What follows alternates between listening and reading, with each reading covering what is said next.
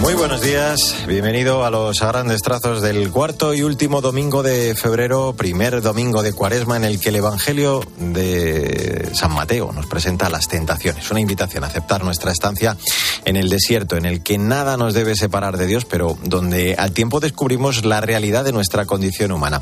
Hacemos ya en este arranque, como es habitual, un primer apunte a esta palabra del Señor con Jesús Luis Acristán. Buenos días. Buenos días. Después de ser bautizado por Juan, el Espíritu empuja a Cristo al desierto donde se enfrentará al diablo. Gracias Jesús. La cuaresma, el tiempo apropiado para reconquistar el sentido de nuestra libertad como hijos de Dios para madurar humana y cristianamente. Pues así es como comenzamos en este 26 de febrero en Cope a grandes trazos.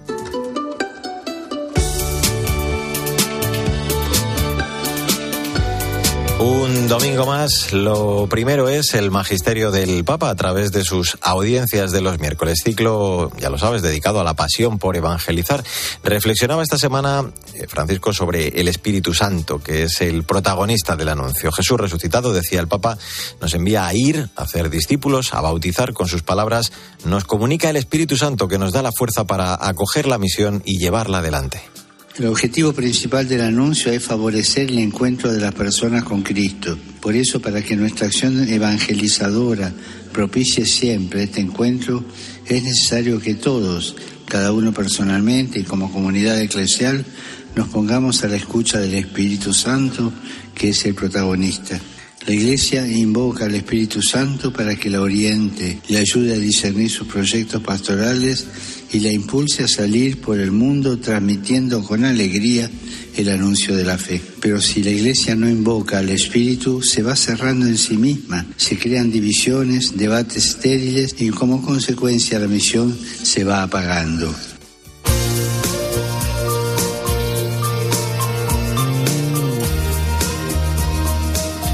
Es momento para el testimonio de fe de la gente buena que nos inspira. Esta semana nos vamos a marchar hasta el centro de Roma, al monasterio de clausura de los Santos Cuatro Coronados. Allí vamos a conocer a dos hermanas, María Chiara y Analisa María, a las que ya nos presenta Cristina Rodríguez Luque. Buenos días. Buenos días a todos. ¿Qué tal, Mario? María Chiara y Analisa María son dos hermanas agustinas del monasterio de los Santos Cuatro Coronados, en pleno centro de Roma. Saben que su decisión de entrar en un convento puede resultar chocante en la era de las redes sociales, pero aseguran que tienen sus motivos. Así lo explica Analisa María Llenari. ¿Por qué aquí y por qué en un monasterio de clausura? Al inicio yo no lo sabía, solo sentía una gran atracción.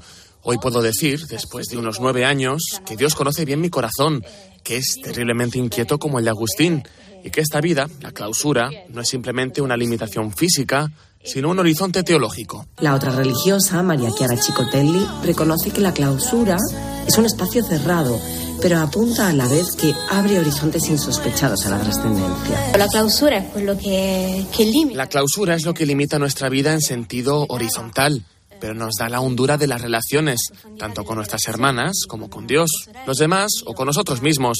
Nos permite ir al fondo de las cosas. El monasterio de los Santos Cuatro Coronados se construyó en el siglo V sobre los restos de una domus romana. En 1564 el Papa Pío IV restauró el edificio y lo habilitó para que las agustinas cuidaran de niños huérfanos. Desde 1872 se ha convertido en una residencia de monjas de clausura. Buen domingo y hasta la semana que viene.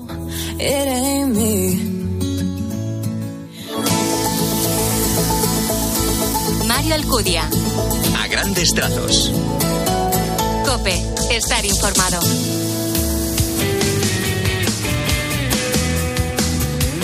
En a grandes trazos, en este 26 de febrero, la actualidad de la Iglesia en España. El cielo no puede esperar es un proyecto producido por dos jóvenes hermanos, Borja e Inés Zavala. La película se centra en otra figura muy atractiva, la de Carlo Acutis, un chico que predijo su muerte a los 15 años, un ejemplo para el mundo entero y en especial para los jóvenes. En su adolescencia creó una página web con los milagros eucarísticos ocurridos en más de 20 países. Sandra Madrid, buenos días.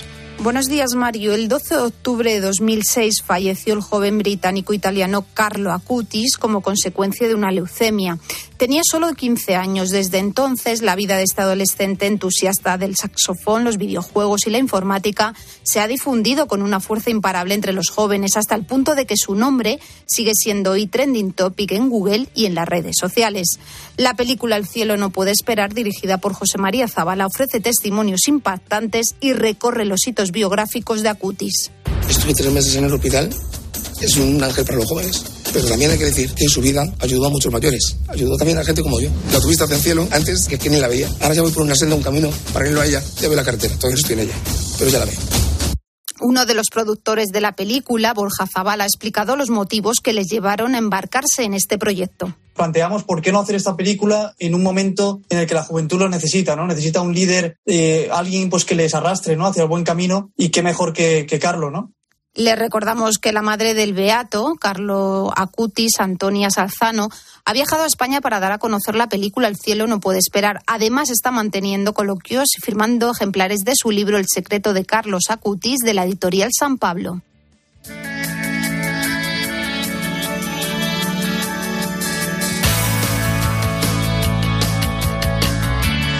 Es momento para echar un vistazo a las redes sociales, lo más destacado del continente digital, con protagonismo estos días para los varios mensajes del Papa esta semana en torno a este tiempo litúrgico de Cuaresma que iniciábamos el miércoles de ceniza y además música también para prepararnos a la Pascua, en este caso la del dúo colombiano Julie y Josh. Paloma Corbí, buenos días. Buenos días, Mario. Esta semana hemos celebrado el miércoles de ceniza y con él el inicio de la cuaresma.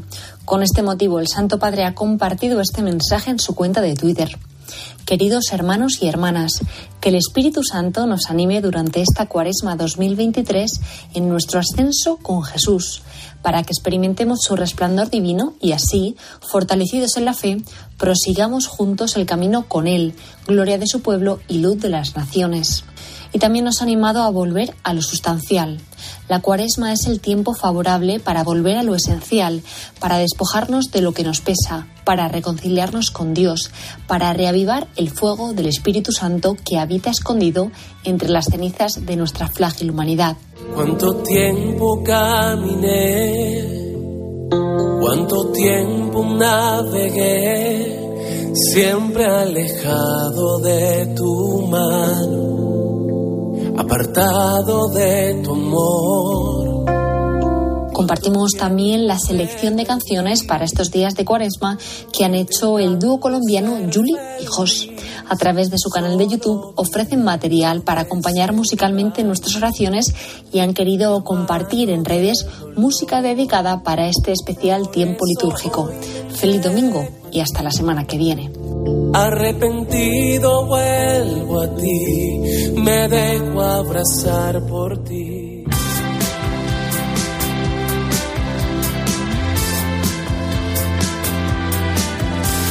A grandes trazos la literatura, como siempre con la selección de la directora de proyectos de Literocio, Maika Rivera, que este domingo nos recomienda Steampunk, fantasía y ciencia ficción retrofuturista de Manu González de Redbook Ediciones. Una selección de películas, cómics y videojuegos que tienen en común objetos y vestimenta más propia de un futuro lejano que no de la época que retrataban, en la que creadores y artistas audiovisuales han forjado a través de este género. Buenos días, Maika.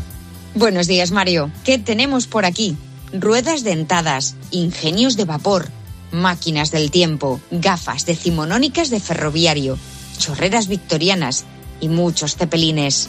Nuestro experto, Manu González, resume muy muy bien lo que es el steampunk, recopilando en este vistoso y exhaustivo volumen sus principales hitos artísticos, literarios y cinematográficos. Explica que comenzó siendo un movimiento literario a finales del siglo XX, que forma parte de la ciencia ficción retrofuturista y que es una revisitación de un siglo XIX alternativo, una ucronía en la que el pasado ha ocurrido de otra manera a la histórica de nuestro mundo. Julio Verne y H.G. Wells serían los padrinos. Tiene raíces en el distópico cyberpunk, pero suele diferir en un carisma más desenfadado y optimista, capaz de alcanzar lo utópico y lo naif. Las fotografías y las ilustraciones son muy representativas. La maqueta de este libro es una gozada Manu González, deja claro que los últimos años han revelado el steampunk como una inagotable fuente de ricas ficciones, sincréticas y poderosas, que han llegado a las grandes superproducciones de Hollywood, el cómic y los videojuegos y que han tejido relaciones sociales muy fructíferas de amistad y artísticas en comunidades de steamers de todas las naciones que se relacionan entre ellas y aprenden unas de otras, partiendo del modelo anglosajón.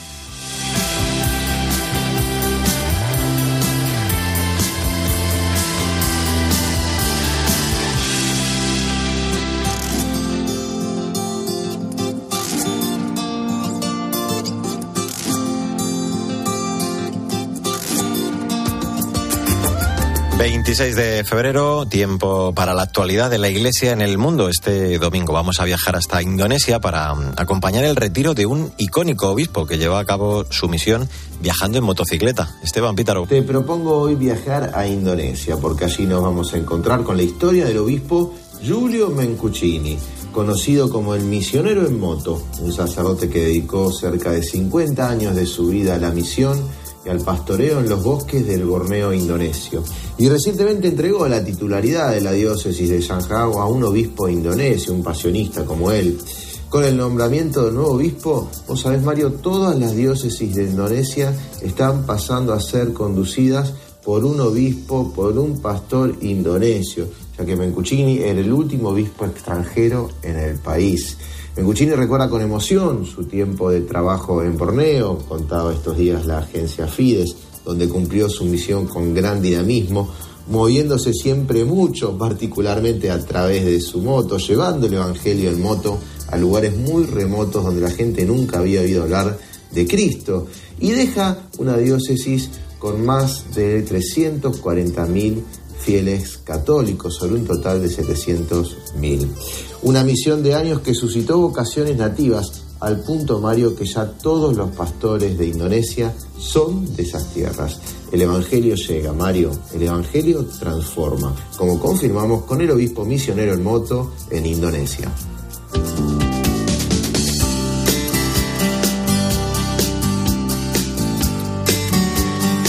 Al Señor tu Dios adorarás y solo a Él darás culto. Es 26 de febrero, primer domingo de Cuaresma. En un tuit te ofrecemos el breve comentario, la aplicación de este Evangelio para esta semana que iniciamos con Jesús Luis Acristán. De nuevo, buenos días. Saludos de nuevo. Muchos tropiezos nos pueden apartar de Dios. Hay que tener las cosas claras con Cristo para vencer el mal a fuerza de bien. A fuerza de bien. Siempre hay que vencer el mal. Tentación es todo lo que puede apartarnos en un momento concreto del camino trazado por Dios. Una proposición o insinuación revestida de bondad que aparece como una liberación una puerta abierta hacia las obras fáciles, hacia la satisfacción del propio yo. Por eso, la necesidad de esta cuaresma que debe hacer florecer en nosotros la responsabilidad de vivir como hijos de Dios. Aquí clavado en el madero, puedo ver tu rostro prisionero, destrozado por azotes que me hieren Eres tú quien más me duele. Qué mejor forma de empezar este tiempo de cuaresma que con este Tengo sed del tema que la cantante colombiana Adri Duque lanzaba este miércoles de ceniza, inspirada en las últimas palabras de Jesús en la cruz, que nos invita a la introspección. Buenos días, Victoria Montaner. Buenos días, Mario. Adri Duque escribió esta canción el Viernes Santo de 2022 mientras meditaba en la pasión de Cristo. Tengo sed, la frase que da nombre a este sencillo, es una de las siete palabras que se recuerdan este día de Jesús en el Calvario. Según cuenta la artista antioqueña, esta canción nació con lágrimas en su corazón y ha querido reflejar esa tristeza y nostalgia que sintió mientras la componía. Presenta a Jesús hablándole a la humanidad, como y nuevamente pronunciar estas palabras, manifestando lo sentido que está por transformar el corazón del hombre y apaciguar su dolor. Adri ha estrenado también un vídeo musical en el que aparece vestida de negro, con un fondo de imágenes dolorosas de guerra y sufrimiento, pero hacia el final de la canción, la artista se viste de blanco y en las pantallas se refleja el amor representado por sonrisas, abrazos y familias. Con esto quiere mostrar que si bien el dolor es inevitable y que para caminar hay que llevar una cruz, al final podemos ver la luz cuando entendemos que Jesús es el camino, la verdad y la vida. Sin duda alguna. Venga, vamos con la frase del día. De San Agustín, el ayuno no es cuestión de estómago, sino de corazón. Pues pongamos eh, corazón en las tres prácticas de esta cuaresma, ayuno, limosna y oración. Hasta el domingo que viene, Vic. Hasta el próximo domingo, Mario. Adiós, Jesús Luis. Hasta están. el espejo. En el control técnico estuvo Chechu Martínez. Que tengas un feliz día y hasta el domingo que viene, si Dios quiere.